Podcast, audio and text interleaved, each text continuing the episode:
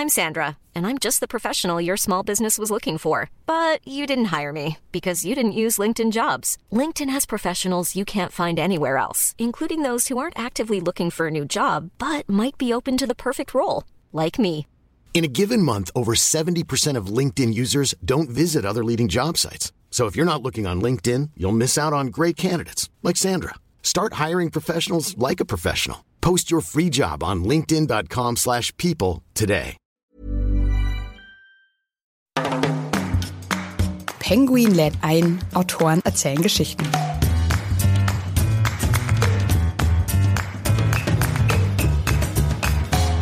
Ich habe da so ein gewisses Sendungsbewusstsein und möchte, dass die Menschen in ihrem Umfeld mal genauer hingucken und gucken, was es alles an Spannendes in der Natur gibt. Und gerade auch, was in und auf dem Boden passiert, das ist bei vielen so ein bisschen aus dem Fokus geraten, weil das ist etwas, was man mit Füßen tritt und was man abwäscht, aber mit dem man nicht wirklich einen Bezug hat. Und ich hoffe, dass ich über so eine Faszination Menschen auch dazu bringe, sich mit den Gefahren für Boden zu beschäftigen.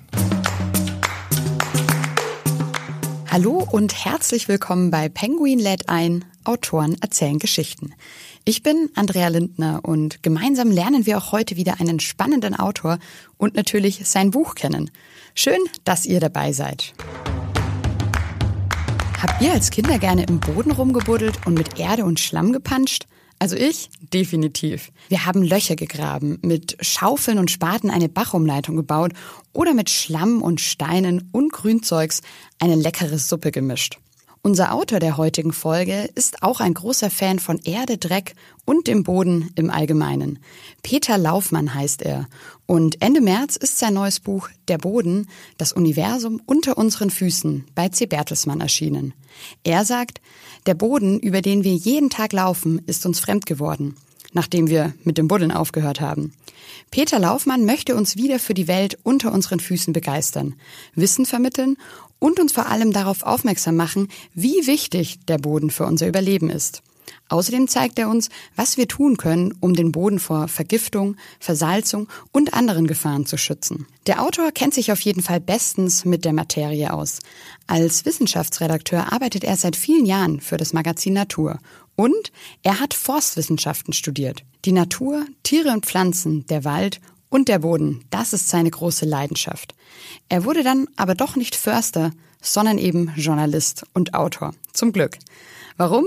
Das frage ich ihn am besten gleich selbst. Hallo Peter, schön, dass du da bist und heute mal die Natur gegen unser Studio eingetauscht hast. Hallo Andrea, schön, dass ich da sein darf. Bist du denn jetzt als Autor und Journalist trotzdem noch ganz, ganz viel draußen im Wald und mit dem Boden am Machen und unterwegs oder schon auch viel am Schreibtisch? Notgedrungen viel am Schreibtisch, aber das Schöne ist, wenn man einmal anfängt, die Natur für sich zu entdecken, dann begegnet man ihr eigentlich schon, wenn man zum Bäcker geht oder in den Supermarkt oder ins Büro oder in den Verlag, wo man eine Aufnahme hat. Schön, dass du da bist eben. Warum hast du dich denn dann gegen das Leben als Förster entschieden und für das Leben als Autor und Journalist? Das ist nicht so ganz einfach, weil das war immer mein Traum, eigentlich Förster zu werden. Und dann zeichnete sich aber zum einen ab, dass die Forstämter, für die ich studiert habe, immer weniger wurden. Und zum anderen habe ich in Göttingen mehr so nebenher äh, Publizistik studiert. Und da haben sich dann so die ersten kleineren Arrangements ergeben, Praktika und dann habe ich viele Dinge ausprobiert. Ich war beim Film, habe dann aber eben gesehen, dass äh, zu viel Technik einfach nicht meins ist und dass ich lieber direkt mit Natur beziehungsweise mit dem Schreiben in Kontakt bin. Hast du es denn jemals bereut, deine Entscheidung jetzt doch nicht Förster geworden zu sein? Ich glaube, meine Mutter hätte das gern gesehen, so grüne Uniform und so, aber im Wesentlichen habe ich es nicht bereut und ich habe ja auch immer noch mit, mit Wald und mit Förstern zu tun und das ist dann immer ein klein bisschen äh, Ersatz. Okay, schön zu hören, dass du da nicht unglücklich bist und jetzt eben sehr glücklich bist mit deinem jetzigen Beruf. Ende März kam ja dein neues Buch raus, Der Boden.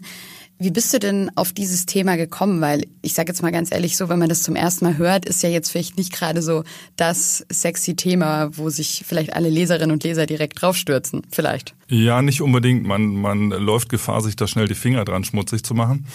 Aber im Prinzip ist, ist das so eine, auch ein Stück weit Lebensgeschichte. Also ich habe über die einigen Jahre, die ich jetzt schon auf dem Buckel habe, immer mal wieder mit Boden in Kontakt gehabt. Als Kind, als Heranwachsender beim Wehrdienst. Und das in Verbindung mit, dass man in seinem Beruf immer mal wieder Bodenthemen hat oder über Bodenleben schreibt oder Probleme oder sowas, dann hat sich wie so ein großes Puzzle ein Bild zusammengesetzt.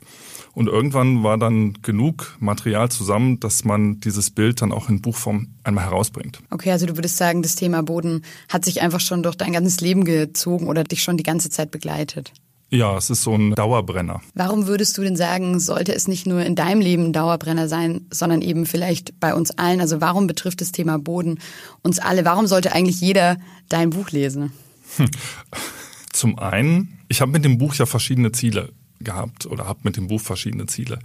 Das eine ist, ich habe da so ein gewisses Sendungsbewusstsein und möchte, dass die Menschen in ihrem Umfeld mal genauer hingucken und gucken, was es alles an Spannendes in der Natur gibt. Und gerade auch, was in und auf dem Boden passiert, das ist bei vielen so ein bisschen aus dem, aus dem Fokus geraten, weil das ist etwas, was man mit Füßen tritt und was man abwäscht, aber mit dem man nicht wirklich einen Bezug hat. Und ich hoffe, dass ich über so eine Faszination Menschen auch dazu bringe, sich mit den Gefahren für Boden zu beschäftigen. Wenn man hier auf dem Weg zum Verlag ist oder wenn du auf dem Weg ins Büro oder zum Sport bist oder wie auch immer, dann gehst du meistens über eine Fläche, die asphaltiert ist, die im Wesentlichen tot ist. Das ist das eine. Und das andere ist, du weißt gar nicht, was da drunter ist. Und das ist eine Art Universum, was zwar nur ein Fußbreit von dir weg ist, aber letztendlich, das könnte genauso gut auf dem Mond sein. Also da merkt man auf jeden Fall schon deine Begeisterung für dieses Thema. Und ich finde auch, wenn man dein Buch liest, also mir ging es so, dass es sich teilweise auch wirklich wie so eine Liebeserklärung liest. Was würdest du denn persönlich sagen, was fasziniert dich so sehr an diesem Thema? Was fasziniert dich so sehr am Boden? Je tiefer man gräbt, desto mehr kriegt man geschenkt oder kann man entdecken. Also man kann sich ganz oberflächlich diesem Boden nähern oder man kann ihn in die Hand nehmen. Man kann ihn eigentlich mit allen Sinnen auch erfahren. Ne? Also nicht wie so ein Maulwurf halb blind, sondern man kann ihn, man kann ihn sehen, man kann ihn fühlen, man kann ihn riechen und schmecken.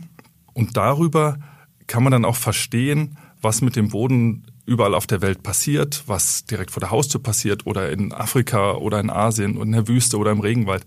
Und wenn man das mal sieht, wie diese verschiedenen Facetten in einem Boden zusammengreifen, versteht man sehr viel mehr von der Natur, aber auch von, von uns als Menschen.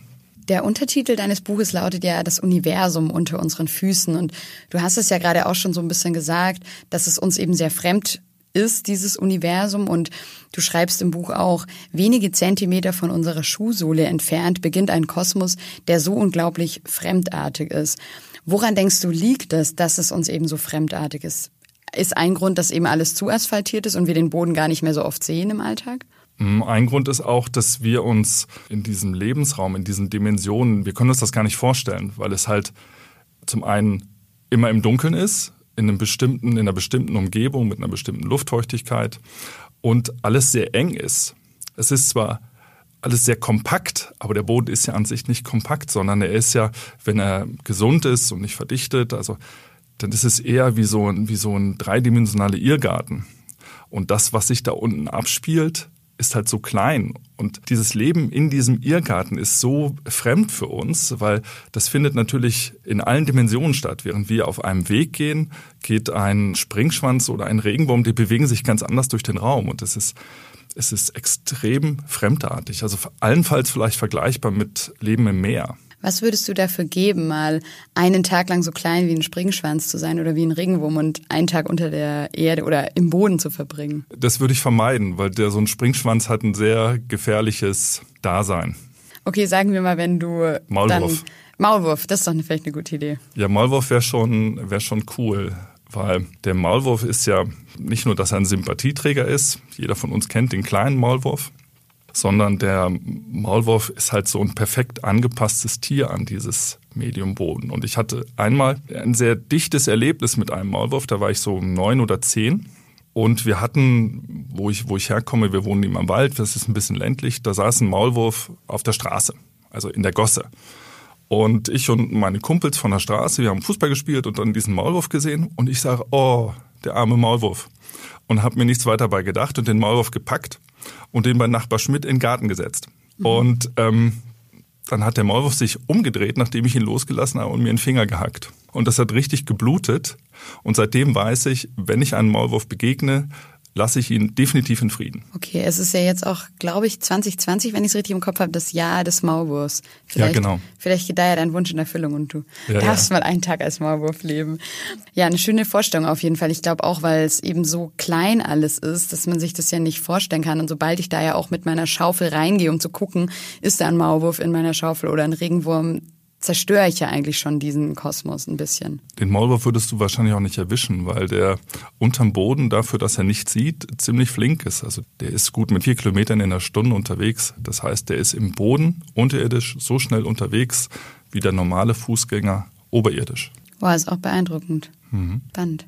Aber ja, also auf jeden Fall eine interessante Vorstellung, mal zu überlegen, wie sieht's da unten aus und was, was geht da so vor sich, weil man es eben nicht so weiß oder nicht so richtig gut reingucken kann eigentlich. Ja, man muss das noch strenger sehen. Also man kann nicht nur nicht gut reingucken, man kann eigentlich gar nicht reingucken. Weil sobald man anfängt, mit einer Schaufel oder mit den bloßen Händen ein Loch reinzugraben, um zu gucken, was ist denn da, hat man das System ja schon kaputt gemacht. Also letztendlich wäre der einzige Zugang wirklich nur mit einem Maulwurf Maulwurf mit Helmkamera oder so. Selbst ein Maulwurf sein. Ja.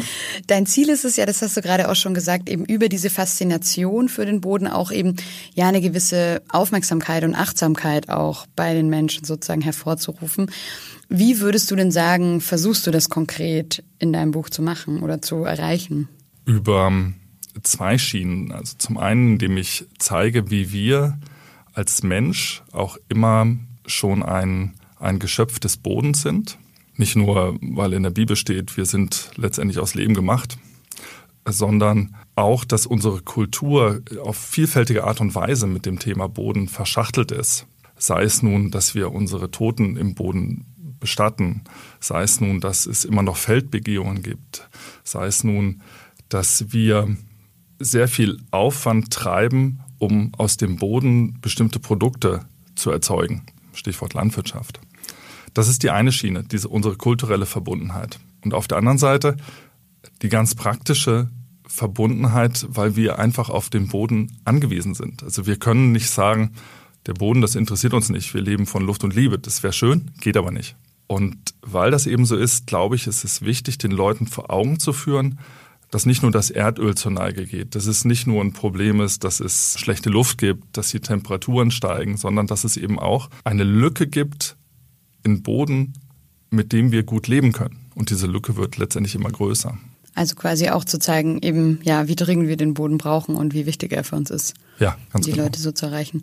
Du gehst ja in deinem Buch auch sehr, sehr, sehr, sehr weit zurück, wirklich in der Geschichte unseres Planeten, ja quasi schon unseres Sonnensystems. Warum machst du das? Im Grunde genommen, das, was ich, was ich zeigen will, ist, wenn wir jetzt einen Boden sehen, zum Beispiel in München, wir graben ein Loch im Boden, dann ist das kein Ergebnis von 10 Jahren, 20 Jahren, sondern es ist letztendlich die Summe aus mehr als drei Milliarden Jahren Erdgeschichte. Und um das zu verstehen, habe ich in diesem Buch auch so weit, so weit ausgeholt eben gezeigt, wie das war, als der Planet entstanden ist und zu dem wurde, was er letztendlich heute ist.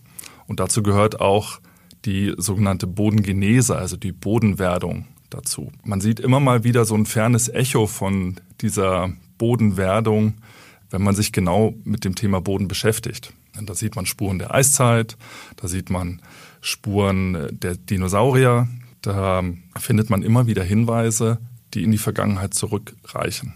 Aber so richtig quasi dieser Boden, wie wir ihn kennen oder was sich vielleicht man als Laie vorstellt unter Boden, gab es dann erst, wenn ich das richtig verstanden habe, als quasi so organisches Material, also Pflanzen und Tiere dann wirklich den Planeten oder den Boden bevölkert haben, oder? Ganz genau.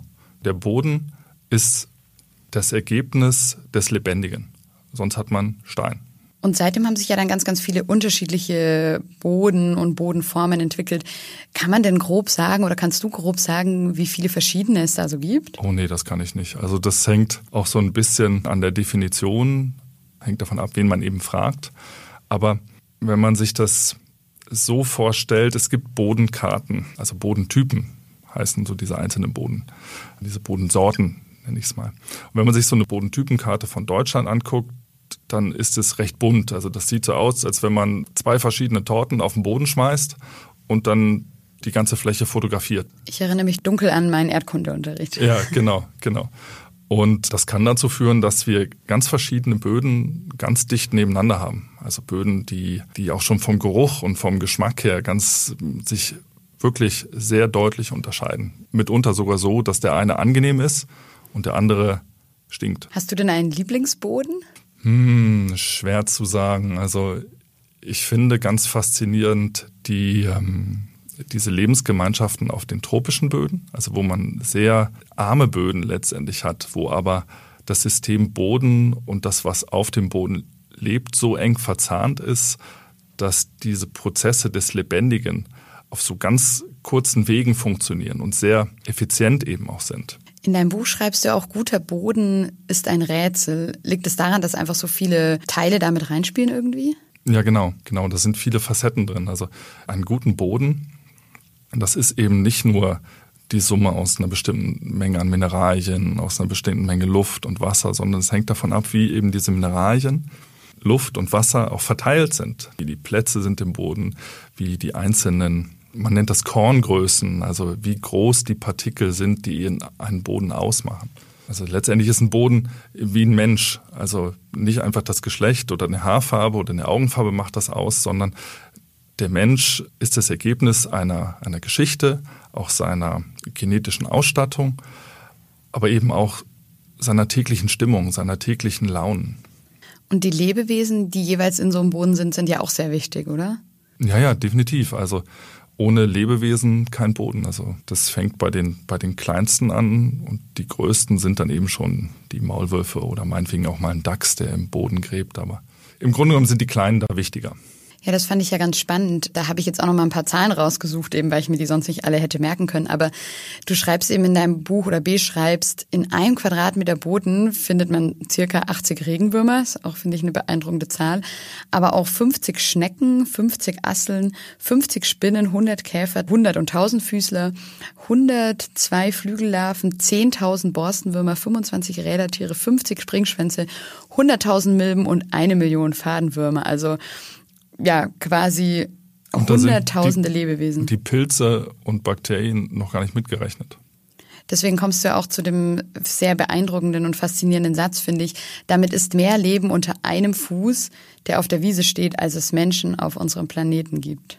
Ja, nichtsdestotrotz, auch diese Zahl, selbst bei sieben oder acht Milliarden Menschen, ist es schwer zu fassen. Aber wenn man sich dann vor Augen hält, man nimmt alle Regenwürmer von einer durchschnittlichen Wiese im Allgäu, das ist das Äquivalent zu zwei Kühen. Also wir haben ungefähr zwei Kühe in Regenwürmer verteilt in so einer Wiese drin. Große Masse auf jeden Fall. Große Masse, ja. Im zweiten Teil deines Buches geht es ja dann sehr viel oder hauptsächlich auch um den Einfluss des Menschen auf den Boden und vielleicht auch teilweise die Symbiose zwischen Mensch und Boden. Warum sollte er uns denn wichtig sein, der Boden? Also du hast vorhin schon so ein bisschen auch angeschnitten, dass er einfach überlebenswichtig für uns ist. Ja, aus, aus vielerlei Hinsicht. Also das eine ist natürlich, dass wir auf dem Boden leben. Wenn der Boden giftig ist, hätten wir ein kleines Problem. Entscheidend ist aber, dass der Boden unsere Nahrungsmittel hervorbringt und dass der Boden auch eine gewisse Schutzfunktion in Sachen Klimakrise haben kann. Also, dass wir dem Boden eigentlich sehr viel, sehr viel verdanken dahingehend. Und da ist die, die Landwirtschaft das Offensichtlichste. Würdest du denn sagen, wir und wie wir leben und wir Menschen haben einen sehr großen Einfluss auf den Boden oder lebt der eher so vor sich hin? Wir sind schon ziemlich kräftig daran, den Boden zu verändern. Sei es durch unsere Form der Bewirtschaftung, sei es auch durch den uns verursachten Klimawandel und sei es auch einfach, dass wir ihn direkt oder indirekt schädigen, indem wir falsch wirtschaften, indem wir ihn vergiften, indem wir unseren Müll da abladen, indem wir ihn einfach nicht, nicht genug wertschätzen. Im dritten Teil deines Buches geht es ja dann zum Glück ganz konkret auch darum, also einerseits um die Gefahren, denen der Boden ausgesetzt ist, aber auch darum, was wir tun können, um, um ihn vielleicht zu heilen oder zu retten oder einfach besser zu behandeln. Aber vielleicht nochmal zu den größten Gefahren. Was würdest du sagen, sind so die größten Gefahren aktuell oder heutzutage für den Boden? Ich denke, dass die, die größte Gefahr der Verlust der Böden ist durch Erosion, sei es nun durch Wasser mm, oder durch Wind, dass wir dadurch einen Teil dieses, man, man muss sich das vor Augen führen, das ist wirklich nur, wenn man sich die Erde anguckt, ein Hauch der oben auf der Erdkugel drauf liegt. Und wenn wir diesen Hauch mutwillig zerstören, dann zerstören wir im Grunde genommen unsere Lebensgrundlage, indem wir zum Beispiel den Boden unbedeckt lassen und dann kommt ein Starkregen und trägt den Boden ab oder es kommt ein Wind und verteilt den ausgetrockneten Boden. Das ist so das, das, das größte Risiko, denke ich. Und ja, wahrscheinlich auch so Dinge wie Düngen oder Pestizide, die den Boden sehr stark zerstören. Warum wird sowas denn immer noch gemacht, wenn man weiß, dass das schädlich ist? Naja, man versucht da eine Balance zu finden. Man versucht auf der einen Seite diese Produktionsgrundlage zu erhalten, also die Fähigkeit eines Bodens Nahrungsmittel zu produzieren. Und auf der anderen Seite will man natürlich auch nicht zu viel Geld ausgeben, um diese, diese Mittel da auf den Boden zu bringen. Also ich tue mich schwer, das von vornherein zu, zu verurteilen. Wichtig ist, es ist in der Vergangenheit viel falsch gemacht worden. Und ich glaube, dass die Landwirtschaft nicht allein schuld ist am schlechten Zustand vieler Böden, aber dass sie zumindest auch einen Teil der Verantwortung hat. Gleichwohl sehe ich auch, dass es viele Ideen gibt, wie man wieder zu einem sorgsameren Umgang mit dem Boden kommen kann. Also viele Jahrzehnte glaubte man allein durch Knopfhoff, durch bessere Technik, durch bessere Chemie, durch besseren Dünger könnte man die Natur überlisten und den Boden überlisten und man, man schafft halt hohe Erträge, auch ohne den, mehr oder weniger ohne den Boden. Aber heute sagt man, nee, die Gesellschaft möchte eben auch, dass weniger Pestizide verbreitet werden, die auch wieder andere Folgen haben. Stichwort Insektensterben, Stichwort ähm, Verschwinden dieser Unkräuter, dieser Ackerbegleitflora. Und man sucht heute nach Wegen, wie man, wie man eben den Boden besser behandeln kann. Und da sind die Landwirte noch nicht perfekt, aber sie sind zumindest auf einem guten Weg. Okay, gut zu wissen schon mal. Aber es ist ja nicht mal nur das, der bestehende Boden wird ja auch immer geringer, also von seiner Fläche. Das fand ich auch eine sehr beeindruckende Zahl, die du nennst, dass also allein in Deutschland pro Tag 100 Fußballfelder an Fläche sozusagen des Bodens verloren gehen. Das ist ja auch eine beeindruckend große Zahl, wenn man sich das mal so vorstellt.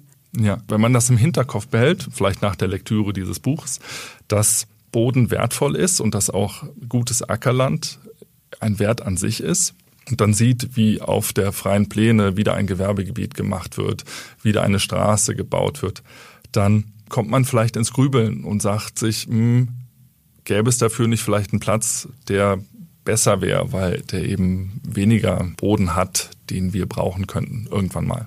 Also mir, mir hat das Buch da, würde ich sagen, schon ziemlich so die Augen geöffnet.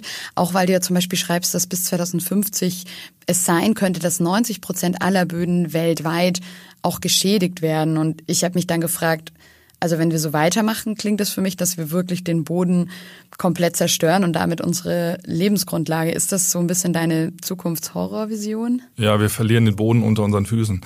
Ich hoffe, ich hoffe nicht, also dafür bin ich Optimist genug, dass ähm, wir da auch noch eine Kurve kriegen. Aber die Gefahr ist natürlich da. Und das hängt davon ab, wie nicht nur wie die Gesellschaft, sondern auch wie dann die, die Politik mit der Gesellschaft und mit den Leuten, die es angeht, da die Weichen stellen. Was würdest du denn sagen, wäre so die Lösung? Was müsste jetzt getan werden? Weil was ich als großes Problem sehe, dass es ähnlich wie der Klimawandel eben sehr langsam und schleichend geht und wir jetzt nicht das täglich vor Augen haben. Also was müsste denn getan werden? Was wäre dein Lösungsvorschlag?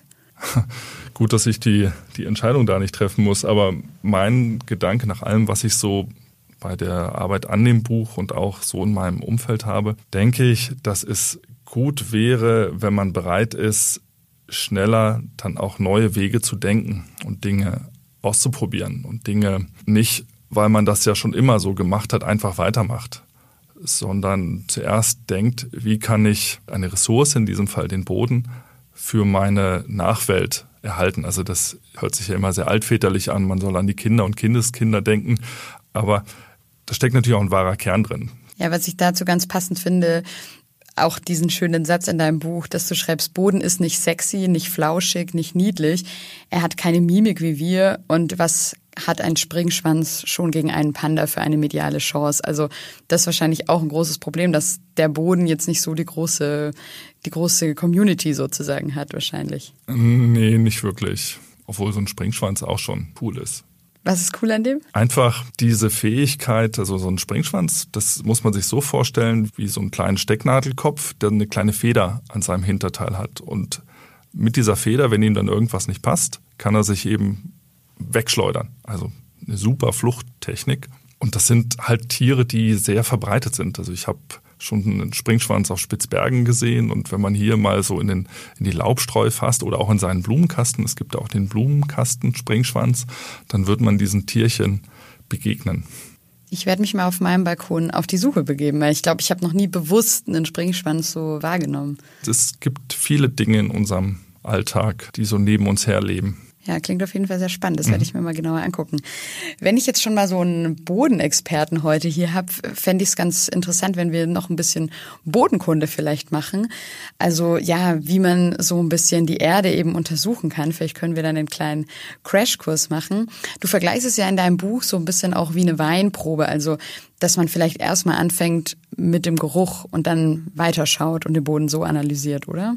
Ja, also das Anfängerlevel das ist ganz leicht. Also wenn es dann im, im Sommer jetzt so ein paar Tage lang trocken war und dann die ersten Tropfen runterfallen. Und wenn man sich das dann mal vor Augen führt, dann kommt dann immer auch so ein ganz bestimmter, so ein ganz bestimmter Geruch, der einem dann in die Nase steigt. Der ist, es riecht nach Regen, sagt mhm. man dann immer. Das, das ist, ist schön, so Frühling, Sommer. Ja, Sonne. genau, so ein, so ein richtiges Sommergefühl auch.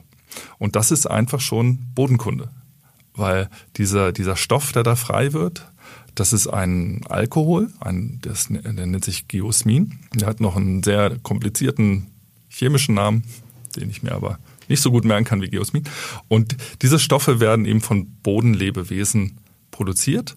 Und wenn es dann drauf regnet, werden die praktisch in der Luft verteilt. Das wäre so mal das ganz Einfache. Und dann kann man weitergehen und man ist in einem, in einem Waldstück und guckt sich dann mal die Pflanzen an, die da wachsen. Und vergleicht das möglicherweise mal mit den Pflanzen, die hinter einem Sportplatz wachsen. Also da, wo ich immer joggen gehe, das ist hinterm Sportplatz und da wachsen Brennnesseln. Und wenn man dann weiß von dem Boden, wenn da Brennnesseln wachsen, deutet das darauf hin, dass da viel Stickstoff ist. Und dann fängt man an, darüber nachzudenken, warum ist da so viel Stickstoff?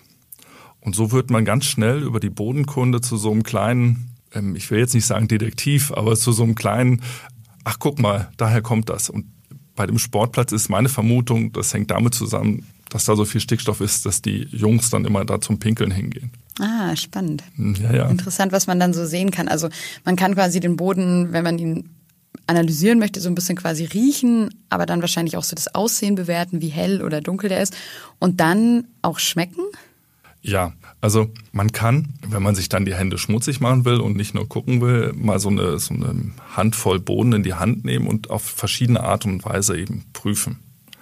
Man kann das zwischen den Fingern mal zerreiben und stellt dann fest, das ist entweder sehr samtig oder es ist rau. Und wenn es eher samtig ist, dann ist es wahrscheinlich eher ein sogenannter schluffiger Boden. Also da sind bestimmte Körner von einer bestimmten Größe drin. Und wenn es eher rau ist, dann ist es eher ein sandiger Boden. Oder man quetscht diese Bodenprobe zwischen Daumen und Zeigefinger. Und wenn es dann glänzt, dann weiß man, ah, okay, da ist wahrscheinlich ein bisschen Ton drin. Und wenn man das dann in den Mund nimmt, dann kann man auch noch das sozusagen diese Textur des Bodens sich auf der Zunge zergehen lassen. Hast du denn schon viel Boden im Mund gehabt? Ähm, als Kind, okay. Und wir haben dann im Studium, im Forstwissenschaftsstudium, da war der Lochschein, der sogenannte Lochschein war Bestandteil der Bodenkundeprüfung. Und das bedeutete dann, dass ein Trupp von Studenten mit Schaufeln in den Wald geschickt wurde und wir haben dann Löcher gegraben, die sauber abgesteckt und dann so einen Boden analysiert, also das äh, sogenannte Profil, also uns dieses Loch angeguckt, was uns da auffällt. Das sieht dann manchmal aus wie so eine Schichthaut. Und dann nimmt man so eine Bodenprobe in die Finger und guckt dann eben, welche Korngrößen da drin sind. Und dann nimmt man sowas auch mal in den Mund, wenn es denn sein muss. Und äh, dann kann man natürlich dann noch chemisch rangehen mit ein bisschen Salzsäure, um zu gucken, ob da wieder der Kalkgehalt ist. Man kann eine ganze Reihe von Dingen schon im Feld dann aus dem Boden halt herauslesen. Aber ähnlich wie bei der Weinprobe spuckt man es dann wahrscheinlich eher wieder aus, oder? Es gibt ja auch bei der Weinprobe solche und solche. Ah, okay. Verstehe ich. Also waren auch schon ein paar Gramm mal in deinem Magen quasi. Ich denke ja. Okay. Hat dir anscheinend nicht geschadet. Nee, nee, nee. Sehr gut. nee. Das kam ja jetzt auch schon raus, oder hast du jetzt ja quasi gerade auch nochmal verdeutlicht, dass sich wirklich über die Kindheit, über das Studium und auch jetzt in deinem Beruf so der Boden quasi durch dein ganzes Leben gezogen hat. Denkst du denn, er wird dich auch für deine zukünftigen vielen Jahre noch beschäftigen oder hast du irgendwann mal auch genug vom Boden und widmest dich dann einem neuen großen Thema? Ich glaube, da kann man nicht genug von haben. Das ist so wie beim Wald. Also Wald ist ja auch ein zentrales Thema für mich. Das ist, das fängt dann an, wenn man sich mit dem Ganzen professionell beschäftigt, dass man anfängt, so Etiketten an Bäumen zu sehen, wenn man die Bäume kennenlernt. Und beim Boden, wenn man das anfängt zu studieren, dann ging mir das so, dass ich gedacht habe, ah, okay, da ist jetzt eine Parabraunerde und da ist eher eine Braunerde oder ein Potzol oder sonst irgendwas. Und mit der Zeit nimmt man das dann einfach so nebenbei wahr. Wenn man dann irgendwo lang geht, stelle ich mir dann vor, was könnte da passiert sein und was hängt da für eine Geschichte dann oder auf was lebt da? Wo kann man vielleicht noch mal genauer gucken?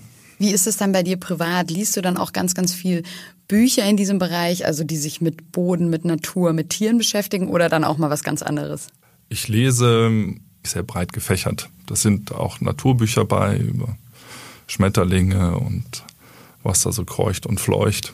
Aber es sind auch andere Bücher dabei. Ich lese zum Beispiel sehr gerne Asterix und Obelix mit meiner Tochter zusammen. Also wir holen uns dann immer so einen Stapel Asterix-Hefte aus dem Regal und lesen und blättern. Und das macht mir Spaß und ich hoffe, ihr macht es auch Spaß.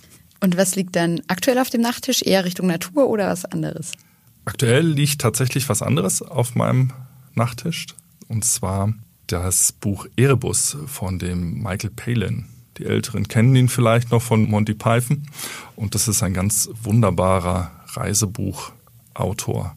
Und auch dieses, dieses Buch, dieses Thema ist ein extrem spannendes, was mich auch schon mehrere Jahre begleitet. Okay, schön. Also auch mal schön eine Abwechslung zu haben und was ganz anderes machst du quasi gerne. Ja, ja. Wie geht es denn jetzt für dich weiter nach diesem Buchprojekt? Steht direkt das nächste Buch an oder? Hm, das kann ich noch gar nicht genau sagen. Ich habe zwar ein paar Ideen, ich arbeite aber nebenher eben auch als Journalist und Redakteur und da habe ich auch noch andere Geschichten, die jetzt in den nächsten zwei, drei Monaten eben auch fertig sein müssen. Und dann schauen wir mal. Okay, also wir dürfen quasi gespannt warten, wann wieder was von dir zu lesen sein wird. Aber jetzt lesen wir natürlich erstmal ja, dein aktuelles äh, Buch. Ich wollte gerade sagen, das muss erstmal ein bisschen vorhalten. Sehr gut, dann vielen, vielen Dank und schön, dass du da warst. Ja, Andrea, vielen Dank. Das war Episode 7 unserer dritten Staffel bei Penguin lädt ein, Autoren erzählen Geschichten. Wir haben von Peter Laufmann erfahren, warum der Boden für uns alle essentiell ist und was wir tun können, um ihn zu schützen. Außerdem haben wir natürlich ganz viel über den Boden gelernt. Habt ihr jetzt Lust auf das Buch bekommen? Der Boden ist am 23. März bei C. Bertelsmann erschienen und überall erhältlich, wo es Bücher gibt. Viel Spaß beim Eintauchen in diese fremde Welt wünsche ich euch. Außerdem, wie immer am Ende der Hinweis von mir. Wenn ihr Lob, Kritik, Anmerkungen oder Fragen habt, dann schreibt uns einfach eine Mail an penguin at randomhouse.de. Die Mailadresse findet ihr auch nochmal in den Show Notes. Und ich würde mich natürlich über eine Bewertung oder einen Kommentar von euch freuen, denn nur durch euer Feedback können wir besser werden und eure Wünsche berücksichtigen. Und während ihr das Feedback schreibt, werde ich mich direkt mal in das nächste Buch vertiefen. Ich sag ciao und bis zum nächsten Mal, eure Andrea.